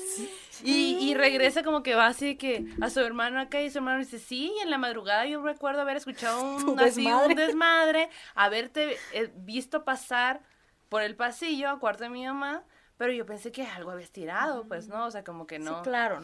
Y ella dice, no, güey, yo estaba dormida y yo sentí esto, ¿no? No manches. Y, y ella cuenta como, a mí lo que me gusta es que mi mamá me escucha. Cuando pasan ese tipo de cosas, como que si se siente y me escucha y no nada más me dice, ay, nada, eso es lo que no es lo, ¿no? Entonces que le escucha y que la mamá le dice, "Mm, es que sabes qué, a mí me han estado pasando cosas. A mí y a tu hermana nos han estado pasando cosas. Y, y yo en la noche escucho como si alguien estuviera en la cocina preparándose algo. O sea, todo el sonido que escuchas cuando Sí, preparas trastes, algo. ¿no? Ajá. Ajá. Trastes y que pega y que caminas y así. Y que baja, porque ha bajado varias veces queriendo regañar de por qué están cenando a esta hora y no sé qué. Y no hay nadie. Incluso la cocina está justo como la dejó, pues, ¿no? Qué loco. Qué locura, Güey, ¿no? ahora que lo dices, no sé si te acuerdas que eh, hace dos programas contamos un sueño macabro de una amiga que se llama Ita. Ella soñaba con un niño que no tenía brazo y que le decía, sí. ¿me ayudas a buscar mi brazo? ¿Me ayudas a buscar mi brazo? loco. Bueno, ella vive Oye, aquí. ese, ese tienes que Sí, escucharlo, de verdad. Está muy loco, güey. Muy, muy loco. Bueno, pues esta morra vive en una casa acá en la Ciudad de México, muy cerca de Ermita, en donde es una casa muy grande porque viven muchos roomies, ¿no? Entonces ella eh, tiene una recámara y cada uno tiene una recámara, pero en la casa siempre han escuchado cosas, güey. Entonces ellos dicen, es la niña, es la niña, ¿no? Ruidos en la cocina es la niña, ¿no? Así de que alguien te mueve algo es la niña. Y dice que a partir de que ella empezó a escuchar los programas, como que también se volvió más sensible, pero además en su casa están haciendo una remodelación. Entonces empezó a hacer mucho, a haber mucho movimiento, ¿no? Están construyendo y todo. Dice que todos en la casa han tenido sueños macabrísimos, así como de que se les sube Ay, un que muerto. Sí, sí, sí, que les, o sea, que no se puede despertar. Luego ella escucha que en el cuarto de su roomie que está enfrente hay movimiento cuando su roomie luego ni está. O sea, que dice que el, el movimiento, la remodelación despertó a algo, ¿no? Como que dice, la niña está enojada de que están Sí, sí, remodelando. sí. güey, ¿no? Yo también he escuchado eso, que cuando remodelan eh, no les gusta porque les estás cambiando lo que tienen tanto tiempo ahí en el mismo lugar, claro. ¿no? Oye, y pues bueno, pasando a art terror.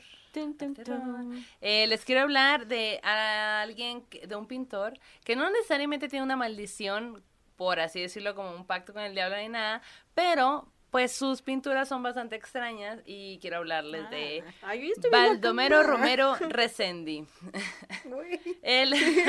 Y se lo pone aquí a Maya, así como, toma, amiga. Se los voy a poner. Oye, relléname ese mezcal, por lo menos. Oye, pues sí, para de- sí, sí, sí.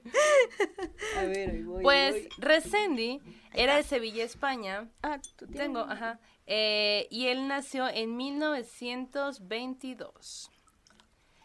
Él era como un pintor que fue como muy desconocido, muy bohemio, muy maldito, muy oscuro, porque como que mm, básicamente su pintura era clásica, pero no tanto, por lo que pintaba. Entonces, él eh, se formó en Bellas Artes de Sevilla. Y pues de toda la gente que, que sus ídolos era Velázquez y Goya, que en ese momento pues eran los grandes de... Los masters. Los masters, ¿no? De ese momento. Él es muy peculiar porque aparte de que no hay mucho... De hecho, tú buscas un Wikipedia de él y es así súper cortito, ¿sabes? Como que, ah, Nació tal, murió tal. Era Sí. pintor. Ajá, era pintor, murió tal, nació en tal lugar, estudió en Bellas Artes, la, la. Sí hay un montón de su, de, de su obra. Se habla mucho de él, de que era una persona como muy, pues, difícil de tratar porque era muy talentoso. Y eso como que a la gente del Está medio... relacionado con algo como de negativo, ¿no? Como Pues sí, no ajá. tiene el don de gente, tiene el don del arte. Ajá, exacto, claro. exacto. le- ajá, claro. Y como que era un poco engreído, se cuenta que en la escuela él iba y una pintura la podía hacer en 20 minutos y pintaba y decía, a ver, Listo. a ver, listo, alguien supérenlo, ¿pueden o no? Y se iban. Entonces, Supérame. imagínate. Ah. Era como muy engreído. Así que él pintaba este, este tipo de pinturas que específicamente mostraba mucho la pobreza como lo peor del ser humano. A- eh, pintaba mucho a gente de la farándula, gitanos, a bandoleros. Y eso era fuera de los temas, que aparte sí eran diferentes en la época, Claro.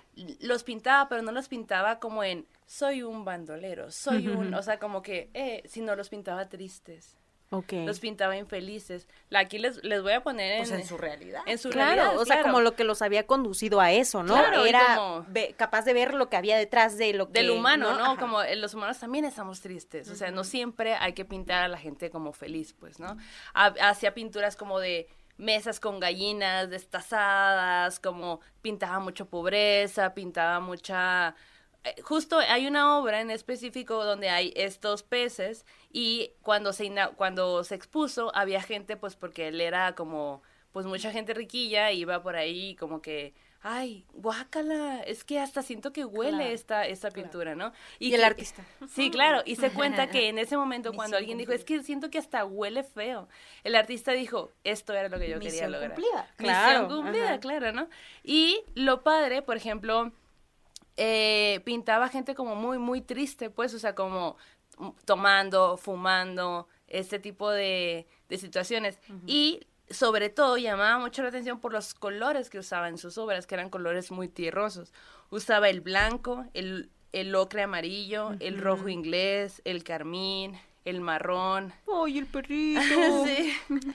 El, el azul, el a veces hacía como tonos de verde esmeralda y, como que ese era su onda. Tiene varias cosas muy interesantes este pintor porque en algún momento la iglesia lo quiso eh, excomulgar porque hizo una pintura de las tentaciones de San Jerónimo en la que San Jerónimo se supone que estaba en un lugar y que llegó el mal y que como que como el mal vestido de mujer Ah, como seduciéndole y que no sé Típico, típico de la iglesia. Ajá, típico de la iglesia somos los más malignos del mundo. Y entonces se habla de San Jerónimo que es esta es esta pieza en específico. Se habla de San Jerónimo lo que la iglesia cuenta es que San Jerónimo mm, le o sea porque hay como mujeres que le hablan y que todo bien, Tentándolo. tentándolo y que él empoderado dice ni madres morra No. yo no voy a Jamaica caer". la birria, Jamaica Yo la birria. no te voy a coger. Entonces, eso es lo que se jacta la iglesia. San Jerónimo se volvió santo porque pues combatió el mal. Y él hace esta pintura donde San Jerónimo está desnudo con una mujer, o sea, arriba de una mujer que también está desnuda, como un poco dando a entender que pues acaba de ahí haber, Haber un acto sexual. A A ver, ver, un acto sexual. Entonces la iglesia se sintió sumamente ofendida por esa pintura y lo quería excomulgar. No se logró la excomulgación, pero de todas maneras fue como un gran ahí pues de que ay no mames cómo se atreve Claro, ¿no? claro. además que el rey de ese momento este le dijo qué onda pues vente a pintarme y el vato dijo bueno voy y va y como que ve toda la onda porque se cuenta que él iba y con sus perros a pintar o sea yo me llevo a mis perros tú me invitas a pintar yo me llevo a mis perros y como que fue mucho pedo entrar y como que el pedo, pero ¿por qué vienes con perros? No entiendo, bla, bla, bla, bla. Y fue y como que empezó su pintura y este, el rey era el rey Franco, que pues era un dictador y todo, ¿no? Todo el mundo le tenía miedo. Sí. Y al otro día, pues como que no llegó, y al otro día no llegó y no llegó. Entonces este güey nunca, o sea, el rey le pidió que lo pintara, que le hiciera un retrato, cuando en ese momento lo máximo que puedes hacer es llegar, o sea, que el rey te pidiera un retrato, Claro, era... sí era lo máximo. Y aparte se cuenta que si él hubiera hecho ese retrato, él hubiera sido súper grande, él hubiera, o sea, ahorita estuviéramos todo el mundo hablando de él y eso, ¿no?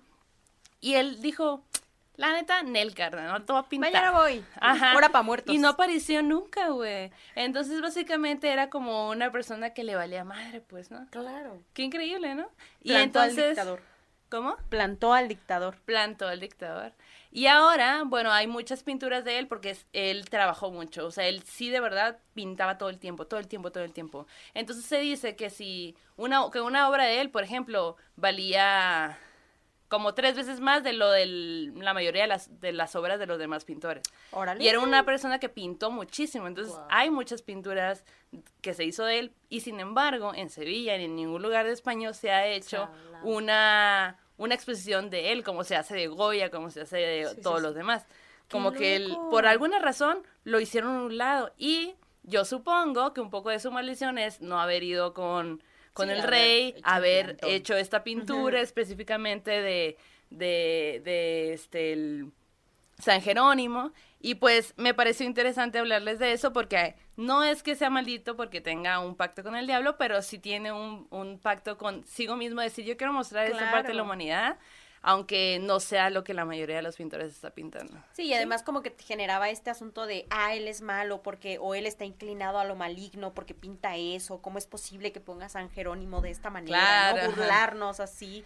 Uy, qué loco. Qué loco. Y un poco también lo que sigue haciendo la iglesia, o sea, como no hables mal de mi, de lo que yo creo, sino te tacho de Al brujería, Sí, sí, sí, De maldito. Ajá, de maldito. Sí, literal. Oye, y como ya estamos llegando al final de este programa, Maya, nada más quiero preguntarte, ¿tú has tenido sueños así como premonitorios o así locochones?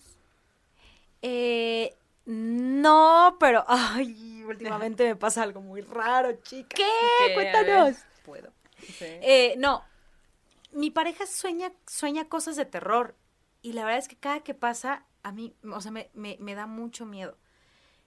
Insisto, no, no, no es que yo diga, ay, no, no puedo ver películas, no, nada de eso, al Sí, sí, contrario, sí, me encanta, ¿no? Pero cuando él está soñando, o sea, que yo lo veo balbucear e intentar hablar, eh, porque, porque hasta maldice, o sea, a veces suelta el hijo de puta. sueño. su sueño. No mames, me balbucea. Y entonces lo, alca- o sea, lo alcanzo a escuchar y de inmediato que lo despierto le pregunto, ¿qué soñaste? Me- y siempre me dice, ay, estaba soñando con cosas de terror. Y cuando me dice, la niña estaba parada ahí, puta, o sea, me no. O sea, siempre de sueña miedo. con una niña. Siempre que está balbuceando sueña o una mujer o cosas así de terror. Yo no mucho, yo no mucho. La verdad es que casi no lo Claro, pero acuerdo. presenciarlo, ¿no? Y así, de alguna forma tú los Te salvas me de eso, transmite. ¿no? Ajá, Dile que nos mande un audio un día Sí, con te los, se los voy a mandar Sí, cuando sí, esté sí, balbuceando. Oye, y para, y para despedirnos, que te agradecemos mucho, Maya, que hayas estado acá con nosotras. Ya dijimos que hay que hacer un programa con ciclistas o podemos hacer una rodada y luego Que historias con seguro ciclistas. tienen güey. que muchas cosas que contar de claro, lo que viven en los caminos largos. Seguramente, seguramente. Y para despedirnos, yo nada más quiero hacerles una recomendación de esas que dan miedo. Y ya que hoy hablamos de duendes y de cosas que pasan como pues en las casas y también en los pueblos, porque nos echamos una historia de, de un pueblo, pues yo encontré este libro que se llama Monstruos Mexicanos, que Está es de. Carmen Leñero. Este libro me llamó mucho la atención. Porque lo que hace Carmen Leñero, que es una poeta, que es una cantante, que es una compositora mexicana, es que se echó toda una investigación por todos los monstruos de nuestro país, de distintas regiones, así como lo, lo que unos llaman como chaneque, la shtabay, como todas estas apariciones, pero ella se centró en monstruos, en estos seres que son mitad humanos, o, o que no tienen nada de humanos, pero que eh, son como más onda animales. Este, especie de nahuales. Ajá. De hecho, en este libro, ella habla acerca de los nahuales, habla acerca de un montón de monstruos que habitan los montes de distintos lugares de nuestro país. Y además vienen ilustraciones, güey. Qué padre. Súper locochonas. Y me llamo, mira, acá está el nahual, lo que decías. Y algo que me llama mucho la atención, este libro está hecho para niños. Ajá. Lo editó Alas y Raíces y de hecho acaban de hacer una reedición que está gratuita para Ah, descargarse en. PDF. Entonces a mí me encantó especialmente porque hablan acerca de estos eh, como duendes, que aquí los tengo, y lo que me gusta es que no solo hablan de ellos. Mira, por ejemplo, Órale. acá hacen como que Su su, versión de duende. Sí, sí, Ajá, sí. Ustedes ya la están viendo ahí. Y lo que ella muestra es aluches, chaneques y guajes. Y te hace como una ficha técnica. Te dice, ok, origen, maya, nahua, totonaca y mije. Pero hay Ah. más seguramente, ¿no? Nombre, aluches en maya, chaneque en náhuatl, que quiere Oh, decir hijos de chane, y guajes en, mij- en mije. Apodos, duendes del bosque, espíritus de los antepasados, Claro. espíritus de la tierra, y te va desglosando toda como la, el poder, como en los Pokémones, ¿ves que te decían? Y así como. Charmander, ¿no? Así como, pero ella lo hace de los monstruos mexicanos y Qué padre, güey. padrísimo. Te pone todas sus señas, su misión, ¿no? Está muy Sus, chido. ajá, como increíble. cómo contra, cómo pues cuidarte de ellos y además te cuenta historias. No, por ejemplo, acá hay otro que se llama Why Pop y te cuenta la historia de este, de este ente o de esta aparición Y luego te da también su ficha técnica, güey. El caso es que Gran libro. yo creo que para chicos y grandes, Sí, porque a mí me sí, encantó seguro, este libro, sí. es una gran opción y además gratuita. Lo que me estaban diciendo los de Alas y Raíces es que esta nueva edición del libro está gratuita y que ellos hacen dinámicas con niños y con todo Para y que van regalando los libros. Ay, qué padre. Entonces, si ustedes tienen como que sobrinos, primos, lo que quieran, que les encanten las historias de miedo, yo creo que este es un primer gran acercamiento a los monstruos mexicanos. Qué padre. Estaba yo viendo la presentación y la morra, la, la Carmen Leñero, así se echa como que un speech súper bonito, güey, en donde ella cuenta cómo fue encontrando esos monstruos, ¿no? Luego los niños le preguntaban, oye, ¿a ti qué te da miedo? Y ella cuenta que le daba Ah. miedo, ¿no? Pero está súper chido, incluso para nosotros. Claro, porque hay te, te tanta variedad, claro. ¿no?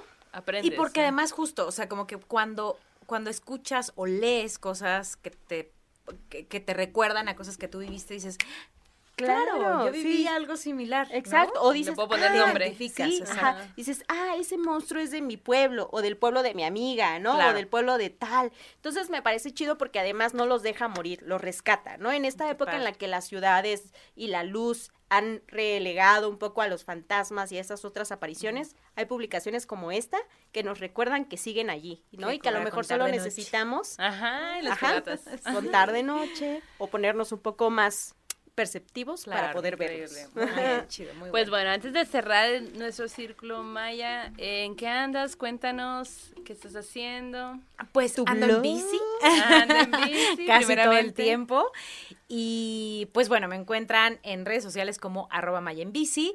Eh, yo principalmente les comparto cosas que tienen que ver con la movilidad no motorizada, específicamente la bici, tips, consejos, eh, muchas cosas que me encuentro en el camino, peleas a veces Del- de- de- en este en esta disputa por el espacio y ganar eh, un mejor espacio para quienes utilizamos la bicicleta y ahí me encuentran como. Perfecto. Oye, y además, ahora que la pandemia nos ha llevado a todos a ver la bici de verdad como una opción viable y una forma de vida, ¿no? No solo Sí. como, ah, voy a salir a dar el paseo. Ahora es así como, no, si el trabajo me queda no Es tan real, lejos, me sí, voy claro, en bici. Claro, claro, justo. Una Yo hubo una viable. temporada, una temporada donde me moví en patines. Y si andar en bici Totalmente. es complicado en patines. Mucho más. No, Mucho más no, no. porque por Yo, lo menos Ay, quería golpearlos a todos. la bici por lo menos está reconocida como un vehículo no motorizado. Los, lo- los patines es en donde vas entonces, ¿no? Claro, sí. ¿Qué Y aparte hay un montón Qué de gente. Realmente hay un montón de gente. Montón. montón de gente. Sí, la verdad bueno. es que yo cada vez veo más gente andando en bici y eso me da mucha emoción. Y la verdad es que la Maya se echa unos tips que Sí, tal vez tú crees que no los necesitabas, pero, Pero cuando los ves sí. Por ejemplo, tiene un programa, un capítulo, un video en donde ella habla de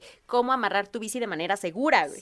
Y eso es súper loco porque yo jamás había pensado en lo que Maya nos dice, güey. O sea, eso que tú das por hecho de, la voy a amarrar aquí y la Maya te dice, eh, ojo, o sea, checa que esto esté bien puesto, Ajá, ¿no? claro. Cómo es la mejor forma de poner el candado, ¿no? Claro, Para evitar que te roben, porque a veces... Que, que los robos son historias de terror también. Sí, No. Aguas, qué miedo. Y no se te olvida Oye, nunca. Maya, rápido, ¿qué es lo peor que te ha pasado en bici? Eh, lo peor que me ha pasado en bici, yo creo que eh, el miedo, ¿no? O sea, el miedo generalizado. Que un carro el no miedo te que vea, un carro ¿no? no te vea, el miedo de que a alguien le valga gorro tu vida. Yo creo que el miedo es algo difícil de enfrentar y tiene mucha relación con lo que estamos hablando y- Claro. y, y se, y se encuentra porque es el miedo a lo desconocido, el miedo a no saber qué hacer, cómo reaccionar, cómo está pensando el otro. Y el miedo siempre está, solo yo siempre digo no le tengas miedo al miedo, el miedo es un mecanismo de defensa, hay que abrazarlo y hay que enfrentarlo. Claro, pues así como a la dice. Maya, súbanse a la bici, no hay que tenerle miedo al miedo. Y pues vamos a, a cerrar el círculo, vayan con su dios o su diosa de preferencia, el aquelarre ha terminado. Adiós.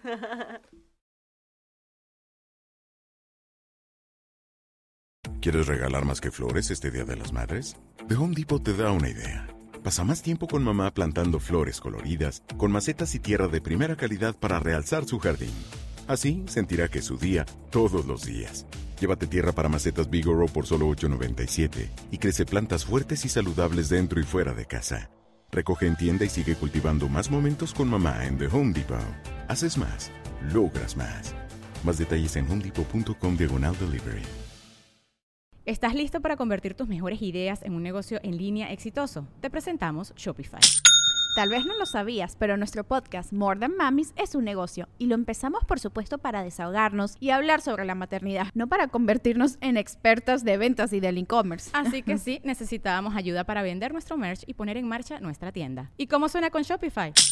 Llegó otra venta. Shopify es la plataforma de comercio que está revolucionando millones de negocios en todo el mundo. Ya seas un emprendedor desde tu casa o desde donde sea, Shopify es la única herramienta que necesitas para iniciar, administrar y hacer crecer tu negocio sin dificultades. Con Shopify puedo gestionar pedidos, envíos y pagos desde cualquier lugar, brindándote toda la información y estadísticas de tus ventas al detalle. Regístrate para un periodo de prueba con tan solo un dólar al mes en shopify.com barra sonoro, todo en minúsculas.